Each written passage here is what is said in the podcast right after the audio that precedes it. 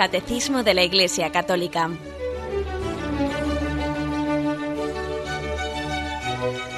Un programa dirigido por Monseñor José Ignacio Munilla, Obispo de San Sebastián.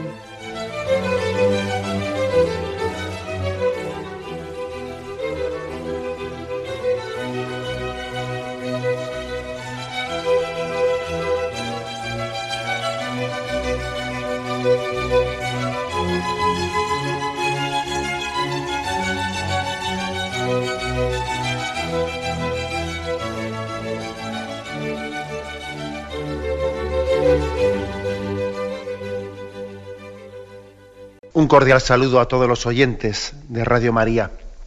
Un día más, con la gracia del Señor, proseguimos el comentario del Catecismo de nuestra Madre la Iglesia. Estamos en la parte, en la parte final de la segunda parte del Catecismo, valga la redundancia. La segunda parte del Catecismo nos habla de la liturgia y de los sacramentos. Y decía que estamos en la conclusión de esta segunda parte porque reserva después de haber explicado sacramento, primero que es la liturgia y luego sacramento por sacramento, reserva una parte final para otras celebraciones litúrgicas y para las exequias. Dentro de estas eh, otras celebraciones litúrgicas están los sacramentales que hemos explicado en programas anteriores y hoy vamos a concluir con un apartado que dice la religiosidad popular. Son tres puntos del 1674 al 1676. Dice el primero. Además de la liturgia sacramental y de los sacramentales, la catequesis debe tener en cuenta las formas de piedad de los fieles y de religiosidad popular. El sentido religioso del pueblo cristiano ha encontrado en todo tiempo su expresión en formas variadas de piedad, en torno a la vida sacramental de la Iglesia, tales como la veneración de las reliquias, las visitas a santuarios, las peregrinaciones, las procesiones, el Via Crucis, las danzas religiosas, el rosario, las medallas, etc. Bueno, por lo tanto, como veis aquí, el catecismo de la Iglesia Católica, con ese con ese equilibrio que le caracteriza, eh, asume y ve también un signo de Dios en lo, que se llama religiosidad popular, entendiéndolo como algo ligado, no desligado, de lo que es la liturgia de la Iglesia y los sacramentales. Ya sabemos que no se puede poner al mismo nivel una cosa y otra. Hemos distinguido también entre sacramentos y sacramentales y los sacramentos son, aquellos que fueron instituidos por Jesucristo y por lo tanto son un conducto objetivo a través del cual Jesucristo nos, da su gracia, ¿no? Y sale a nuestro encuentro de una manera muy objetiva, por caminos trazados por el propio Jesucristo. También están los sacramentales, que a diferencia de los sacramentos, han sido instituidos por la Iglesia. Y también el Señor se sirve de esos sacramentales, pues como son las bendiciones, etcétera, que hemos explicado, pues para darnos, para enviarnos su gracia, ¿no? Y para sostenernos y para acompañarnos. Ahora, en un tercer nivel, en un tercer nivel, están los signos de religiosidad popular, que no han sido instituidos por Jesucristo, que tampoco han sido instituidos por la Iglesia, como los sacramentales, sino que más bien han surgido del propio pueblo del propio pueblo de Dios, aunque es cierto que la Iglesia los ha bendecido, los ha discernido, los ha juzgado como positivos, ¿no? Signos de la religiosidad popular. Porque es que el Espíritu Santo, ojo, ¿eh? el Espíritu Santo, esto siempre lo, hemos afirmado los católicos, está actuando en todos y está inspirando también en el pueblo fiel, está inspirándoles pues, formas concretas de, de comunión con lo sagrado, de comunión con nuestro Padre Dios, con Jesucristo, con el Espíritu Santo. El Espíritu Santo actúa no solo en la jerarquía, actúa en todos y cada uno de los bautizados, ¿no? Y la religiosidad popular es un buen ejemplo de ello. Por sus frutos los conoceréis, ¿no? Y entonces yo digo, vamos, me, me hago la siguiente reflexión. Por sus frutos los conoceréis. ¿Cuánta gente santa, cuánta gente buena y santa ha encontrado, pues en estos signos de, devoción popular, de religiosidad popular, pues un, signos concretos para, para su conversión y para abrazar el Evangelio. Por sus frutos los conoceréis. ¿Cuántas conversiones se han producido en procesiones, en peregrinaciones, a través de un, signo de una medalla religiosa, de una imagen del, del Santo Rosario? de la visita a un santuario, es decir, cuántas conversiones. Por sus frutos los conoceréis. Por lo tanto, la religiosidad popular es un, es un don del Espíritu a su iglesia, porque, porque el Espíritu Santo está actuando en el pueblo de Dios. Y también inspira y suscita muchas cosas, ¿no?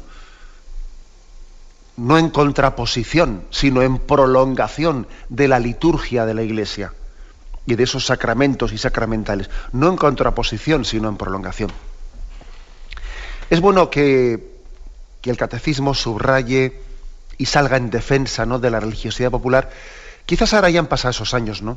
Pero es que hay que reconocer que hace unos años, pues, pudo ocurrir, allá por los años 70, 80, ¿eh? que parece que lo que en nombre de un puritanismo, pues así un poco, digamos, un puritanismo litúrgico, se pretendía despreciar todos los signos los signos de, devoción, de religiosidad popular, diciendo que eran signos primitivos, que era una religiosidad poco purificada, poco madurada, poco, poco bíblica, poco litúrgica, y entonces, por desgracia, muchos, muchos eh, signos de la religiosidad popular han sido, fueron despreciados, ¿no? cuando no ridiculizados y, o arrinconados incluso a veces se, ha invocado ¿no? al Concilio Vaticano II, yo creo que el pobre Concilio Vaticano II tiene que tener las espaldas muy anchas, porque todo mundo que va, que va a cometer alguna incorrección parece que pretende apoyarse el Concilio Vaticano II, pero hombre, por Dios. ¿eh? Digo que muchos han pretendido apoyarse el Concilio Vaticano II, pues diciendo, pues para justificarse en rechazar las devociones populares de religiosidad popular, diciendo que es un concilio que ha vuelto además, ¿cómo, no va a ser así? Claro, ¿no? Que ha vuelto a las raíces litúrgicas de la Iglesia, etcétera, y por lo tanto, pues esas devociones, pues que son deformaciones, etcétera, tenemos que rechazarlas y qué error tan grande ¿eh? es cuando en nombre de un puritanismo eh, se, se lleva a rechazar los signos religiosos del pueblo sencillo. Qué error tan grande es ese, ¿no? Y además qué fácil es quitar cosas. Hay que quitar novenas, hay que quitar no sé qué, hay que quitar procesiones, hay que quitar... Qué fácil es quitar. Qué fácil es quitar y luego qué poco se construye en vez de eso. ¿Mm? Entonces yo creo que, que tenemos que, desde, esta afirmación ¿no? del Catecismo de la Iglesia Católica al punto 1674, tenemos primeramente que valorar la acción del Espíritu Santo en la religiosidad popular. ¿Que habrá luego que purificar cosas? Pues sí. ¿Que habrá que intentar integrarlas mejor en la liturgia de la Iglesia? Pues sí. Pero comenzando por apreciarlas y valorarlas, no por ridiculizarlas.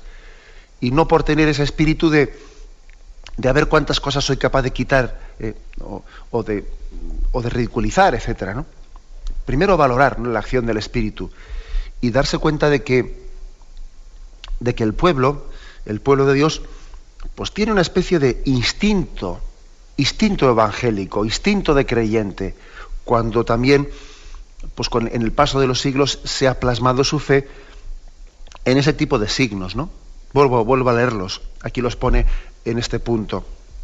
Tales como veneración de las reliquias. La veneración de las reliquias partió del pueblo de Dios fue un, primer signo de la religiosidad popular. Los primeros cristianos guardaban reliquias de los mártires, las guardaban porque entendían que en ellos había, estaban como eh, las arras de, de un cuerpo que iba a resucitar.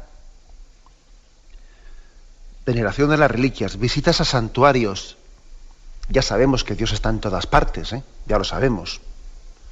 Ya sabemos que no es necesario ir andando a Santiago de Compostela para encontrarse con, con el Señor, que el Señor está en el sagrario de mi parroquia, sí, ya lo sabemos. Pero yo sí, yo sí que necesito, yo sí que puedo necesitar un signo exterior para salir de mí mismo. ¿Mm?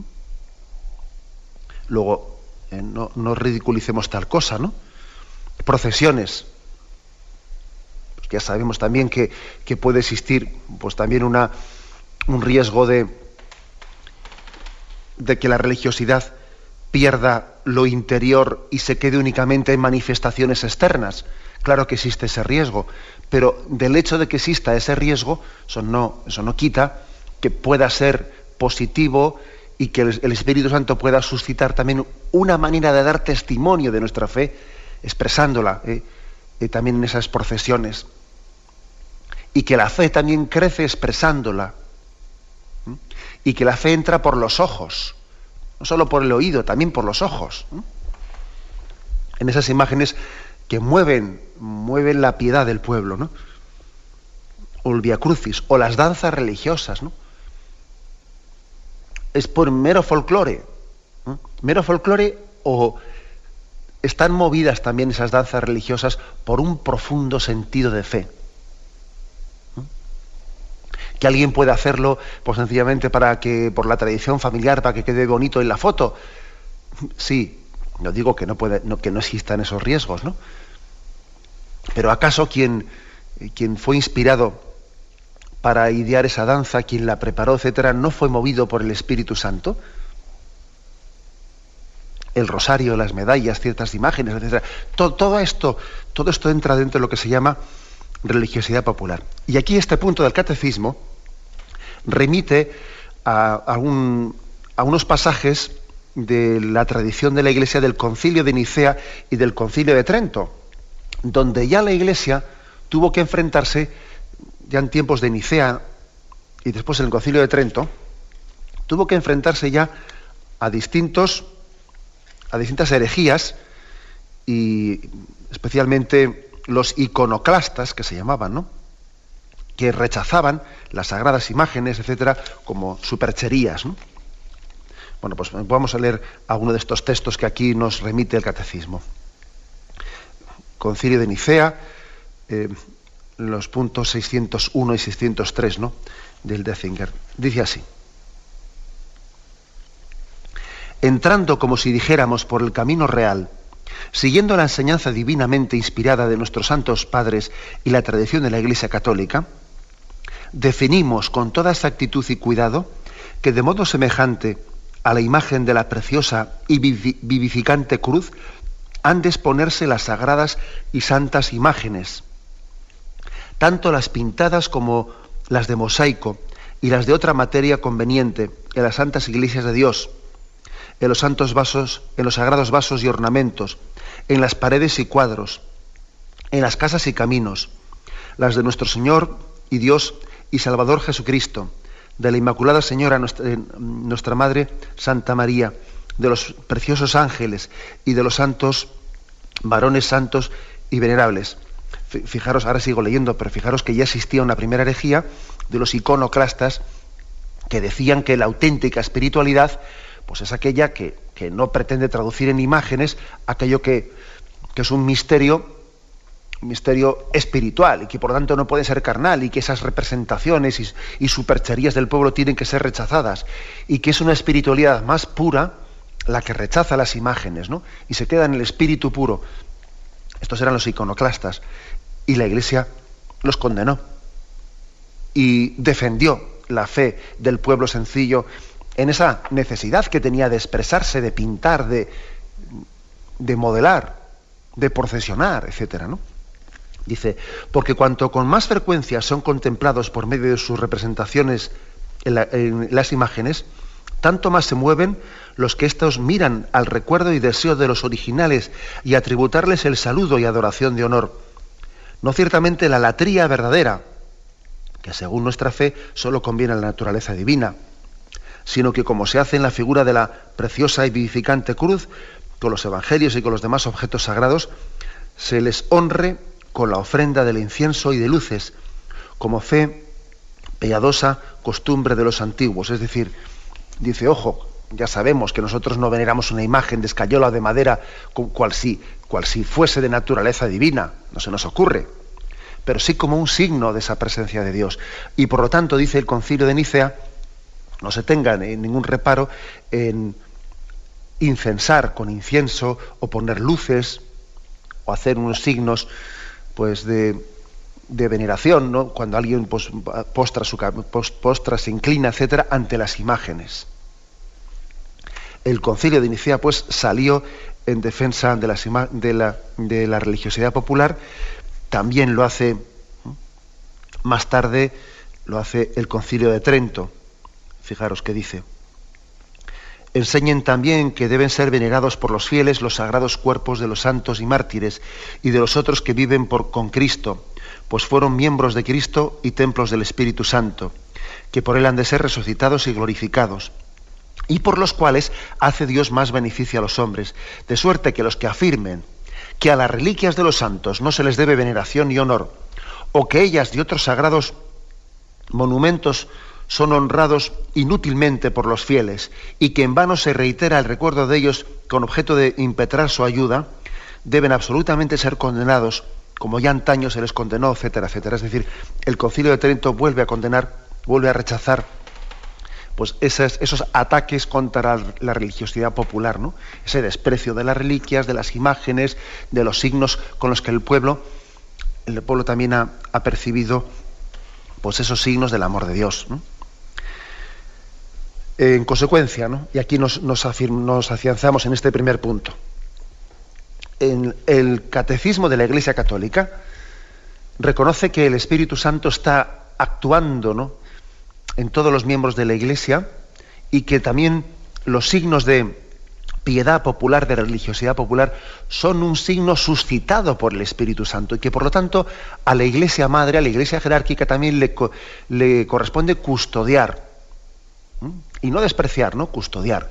Y que tenemos que tener mucho cuidado y, tener cierta prevención ¿eh? contra a veces expresiones de ridiculización de la religiosidad popular, que es verdad que tendrá que ser purificada, pero que primero tiene que ser valorada, ¿eh? para luego poder ser convenientemente purificada. Tenemos un momento de reflexión y continuamos enseguida.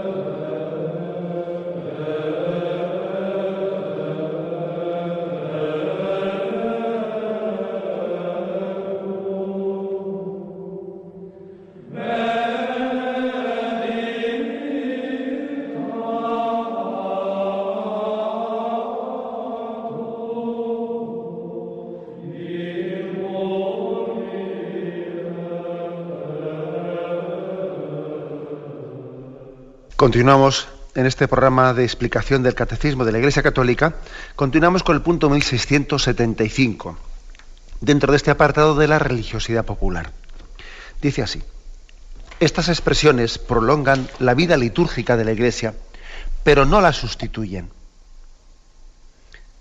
Aquí ahora se, incluye un texto del Concilio Vaticano de la, de la Constitución sobre la liturgia, Sacrosanto en Concilium pero conviene que estos ejercicios se organicen teniendo en cuenta los tiempos litúrgicos para que estén de acuerdo con la sagrada liturgia, deriven en cierto modo de ella y conduzcan al pueblo a ella, ya que la liturgia por su naturaleza está muy por encima de ellos.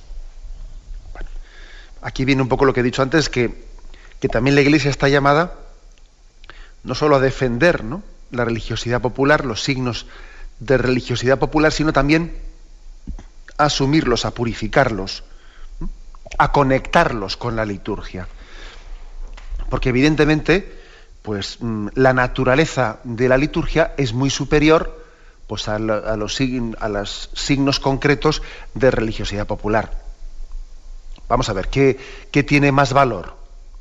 Pues una en sí misma, eh, una procesión, la procesión pues de, un, santo que se procesiona por el, por el pueblo, o la Santa Misa dicha en honor de, en honor de ese, de ese santo. Pues la Santa Misa, evidentemente. Y así podríamos poner muchos ejemplos. ¿no? A veces cometemos se ven deformaciones, ¿eh? deformaciones de la religiosidad popular. Pues, por ejemplo, el hecho de que el pueblo el domingo de Ramos puede ver cómo muchas cofradías, etcétera, acuden a, la procesión, a la procesión pues, de, la entrada de Jesús en Jerusalén con el borrico, etcétera, pero sin embargo no se quedan a la misa, se van, como si lo importante fuese la procesión con el borrico por las calles, pero llegada a la misa nos vamos, que esto ya no, va para nosotros. eso, eso, como os podéis imaginar, son deformaciones que hay que purificar. En cuanto a su, naturaleza, es infinitamente más valiosa pues, la liturgia en sí misma, que está instituida ¿eh? en último, en último, digamos, de una manera directa ¿no? por Jesucristo, que, los signos de la religiosidad popular, que, aunque están inspirados, pues tienen que tener esa, pues esa mediación de purificación y de integración en la liturgia. O sea, que ojo que claro que puede haber, puede haber tentaciones en las que algunos signos de religiosidad popular, en vez de conectarse con la liturgia, se manifiestan en vez de, o por ejemplo, que, que igual en Semana Santa hay personas muy muy devotas de, algunas, vamos, de muchas procesiones, etcétera, pero que no asisten a los oficios litúrgicos. Y eso, como os podéis imaginar, no tiene sentido. No tiene sentido que alguien sea pues muy piadoso y muy, muy seguidor de algunas costumbres, pero que, que no valore el confesar y comulgar por Pascua de Resurrección. Pues ahí algo está fallando esas tradiciones que esa persona de religiosidad popular que está, que, está cultivando no están bien engarzadas. Falta algo. Esto es lo que la Iglesia Madre tiene que hacer.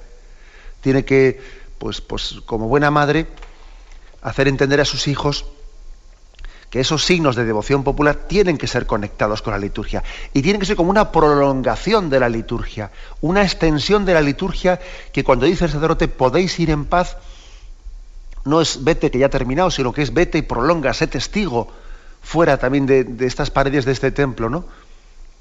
Con, tus formas de expresión, también personales ¿no? y populares, de, esta, de este misterio que aquí es celebrado. Pero no en vez de, sino además de. ¿eh? O sea, la religiosidad popular nunca debe de suplir a la vida litúrgica, no a la vida de los sacramentos, sino que debe de prolongarla. Entonces he puesto, he puesto ejemplos como esos, que no tiene sentido que alguien pues esté procesionando para arriba y para abajo en Semana Santa y no viva los oficios litúrgicos, no se confiese, no comulgue, pues no, hay, hay, algo está fallando, ¿no? Es muy importante que la piedad popular esté engarzada en la liturgia. Por ejemplo, fijaros cómo, el Santo Rosario, el Santo Rosario pues a través del, rezo de los misterios gozosos o dolorosos, los misterios de luz, es decir, cómo el rosario se engarza en la liturgia. Si, por ejemplo, se está celebrando en Navidad el misterio del nacimiento del Señor, como el rezo del Santo Rosario puede perfectamente en ese momento engarzar a, través de la contemplación de esos misterios, etcétera. Cómo esa devoción popular eh, contemplando los misterios gozosos, dolorosos, se, se, inserta en el tiempo litúrgico en el que se celebra. Es muy importante, ¿eh? es muy importante esa necesidad de purificación, porque es que hay que reconocer que también existe, eh, que también existe el peligro de corruptelas, de degeneraciones en la religiosidad popular. Por ejemplo, permitidme que ponga así un ejemplo de esos que todos lo hemos visto. ¿Y qué me decís de esas cadenas, no?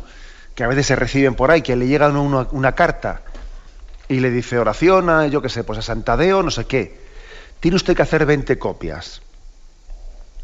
Porque hubo uno que rompió la cadena, que esta cadena viene desde no sé dónde, rompió la cadena y mira, tuvo un accidente y luego se quedó ciego y su hijo después se quedó paralítico y no sé qué. Sin embargo, el que, el que escribió las 20 cartas y las mandó le tocó la lotería y esto y lo otro y lo otro. Y dice, no, pero hombre, pero hombre, eso, eso evidentemente no es religiosidad popular, sino que es una degeneración de la religiosidad popular.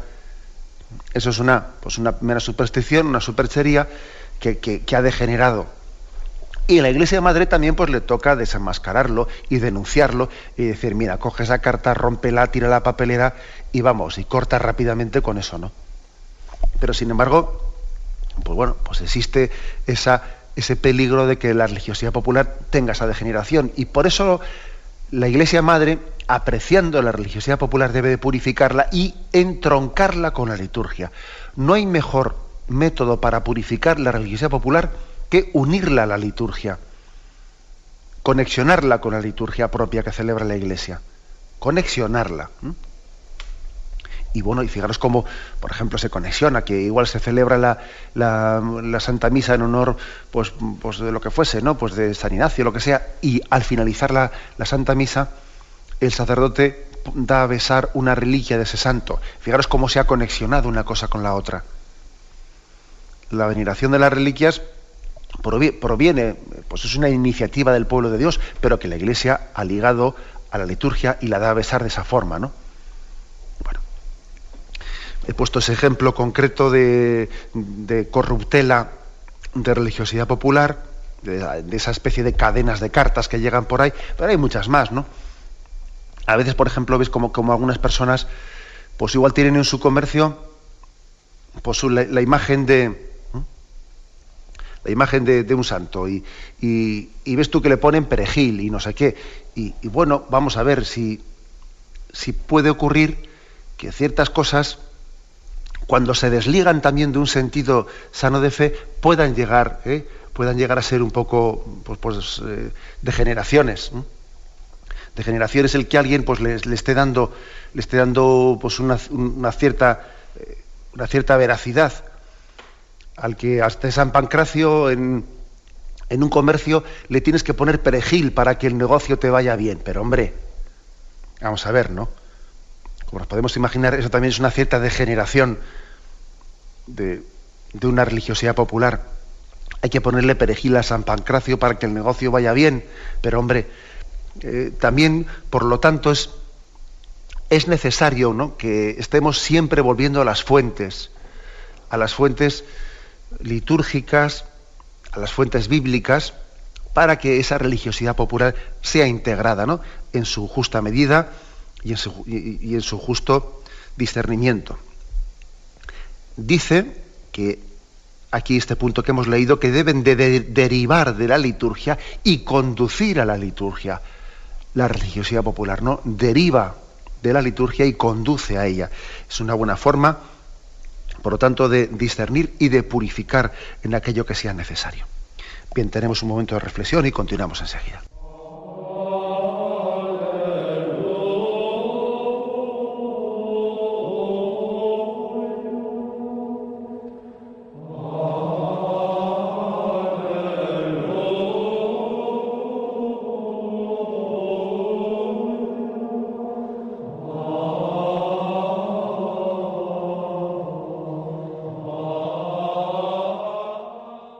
Continuamos con el punto 1676. En este programa que hoy estamos dedicando al apartado de la religiosidad popular en este, en este programa del Catecismo de la Iglesia Católica. Pues bien, este punto 1676 con el que concluimos dice así.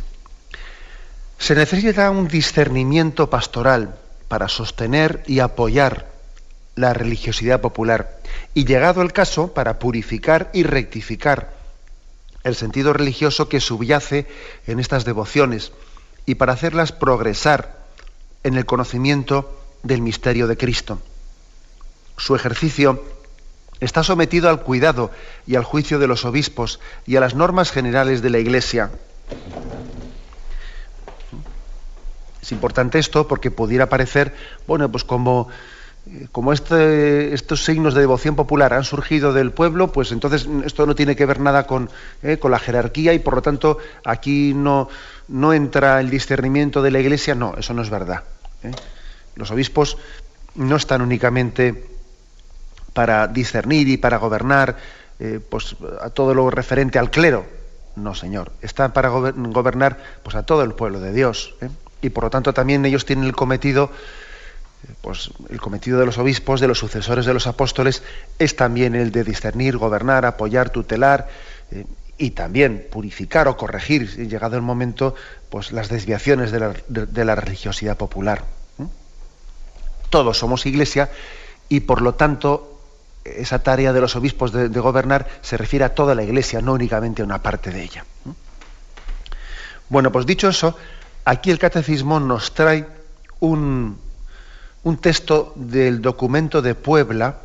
Puebla fue pues, una asamblea del año 1979 de Hispanoamérica, de la Iglesia eh, hispanoamericana, latinoamericana, en la que todos los obispos de Hispanoamérica pues, se reunieron eh, pues, para, de alguna manera, tener pues, unas pautas comunes pastorales en torno a la evangelización de Latinoamérica. Y aquí hay un hermoso número referido a la religiosidad popular que aquí cita ¿eh? el Catecismo de la Iglesia Católica. Y dice así, la religiosidad del pueblo, en su núcleo, es un acervo de valores que responde con sabiduría cristiana a los grandes interrogantes de la existencia. ¿Mm? Por tanto, primera, primera afirmación, ¿no? Sabiduría cristiana y la sabiduría cristiana está reflejada en la religiosidad popular. La sapiencia popular católica tiene una capacidad de síntesis vital. Así, conlleva creadoramente, la segunda afirmación, por lo tanto, es síntesis. ¿eh? Síntesis de, de, esta especie de binomios, ¿no? Síntesis y así conlleva lo humano y lo divino, Cristo y María, espíritu y cuerpo, comunión e institución, persona y comunidad, fe y patria, inteligencia y afecto. Es hermoso ¿eh?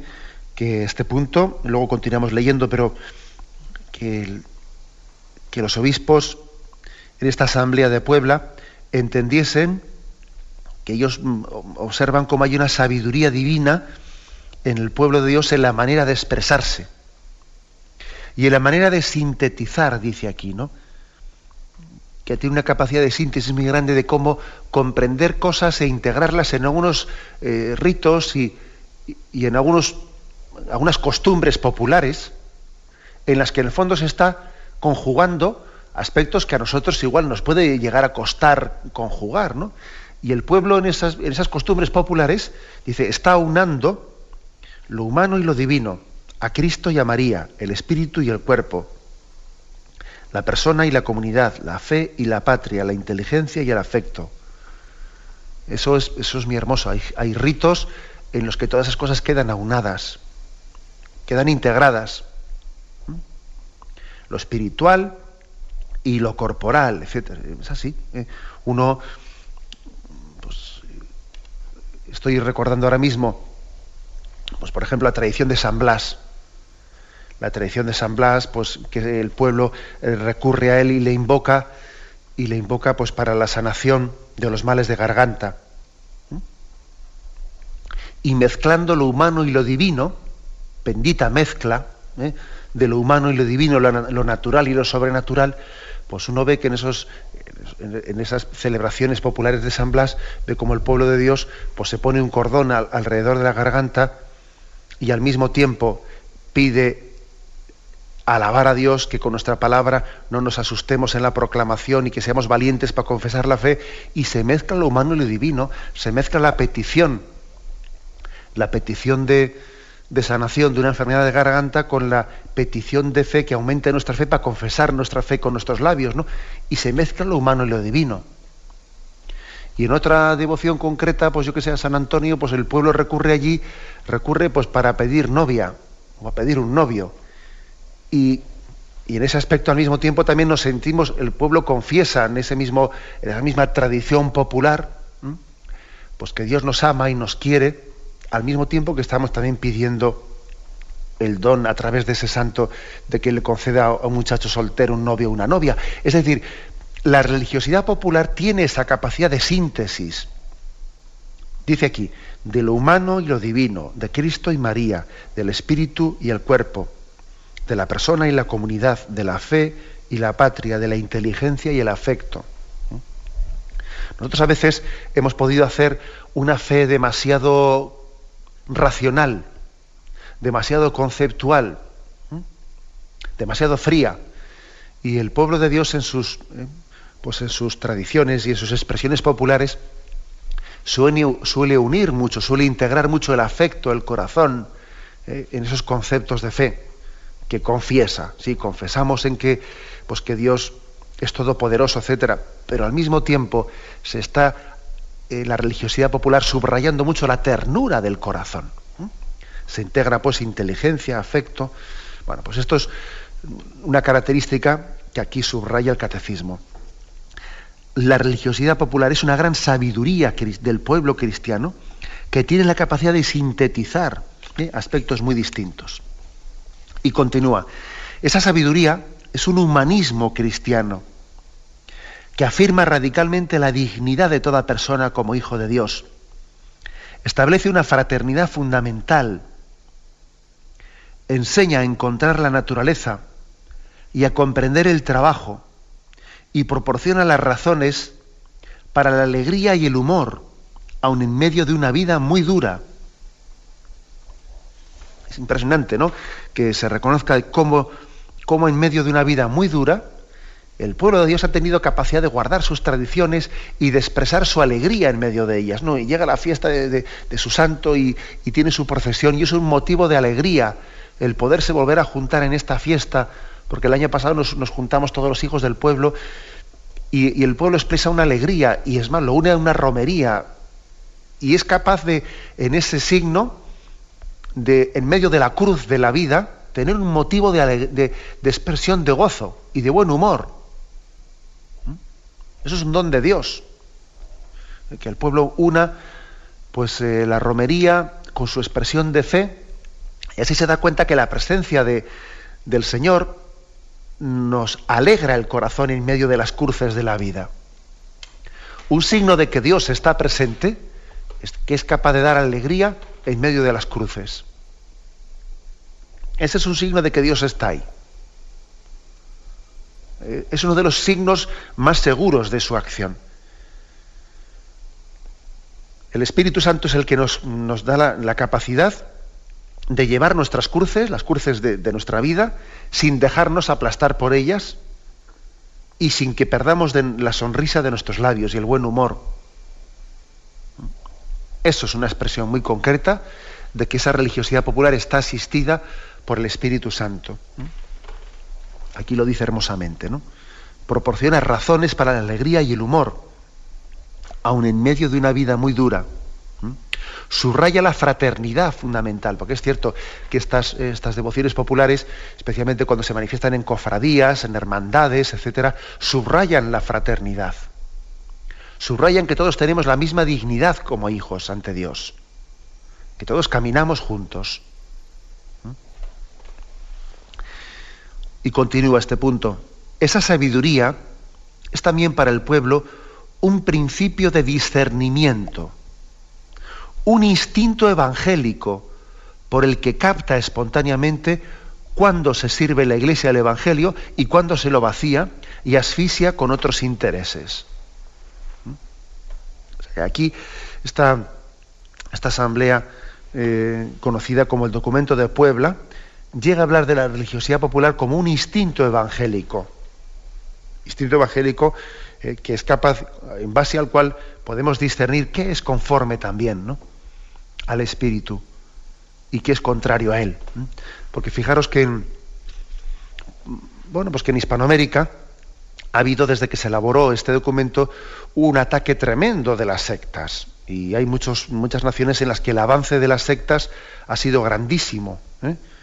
en estos años y bueno, pues hay que decir que las sectas en su avance, esas sectas especialmente de corte de corte evangélico, etcétera, estas sectas se caracterizan por un desprecio muy grande de la religiosidad popular.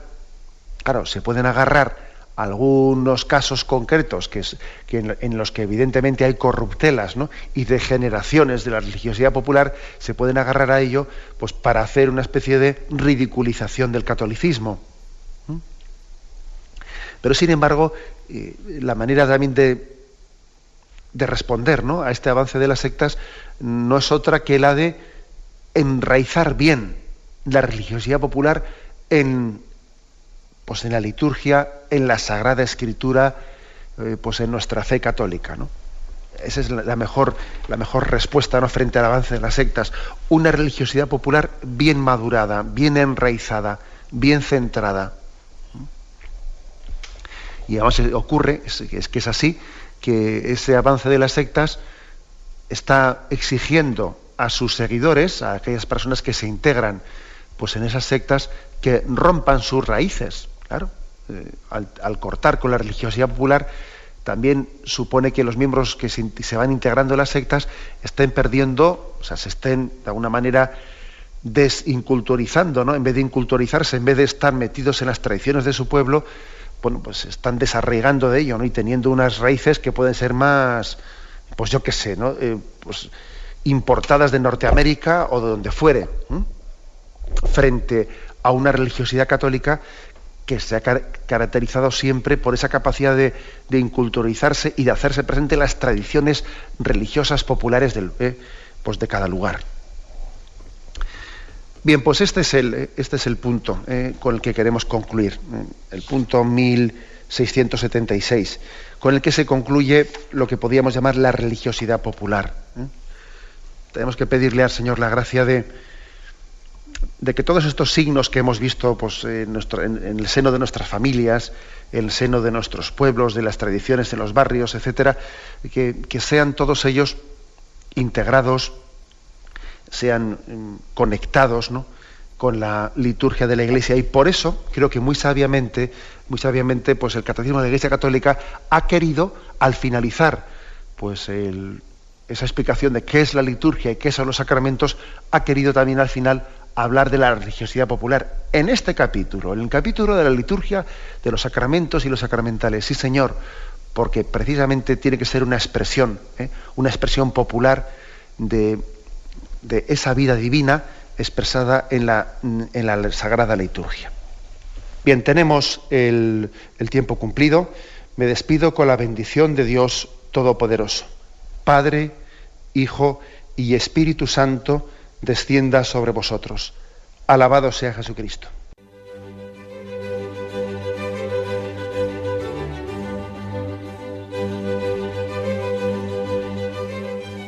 Finaliza el Catecismo de la Iglesia Católica, un programa dirigido por Monseñor José Ignacio Munilla, obispo de San Sebastián.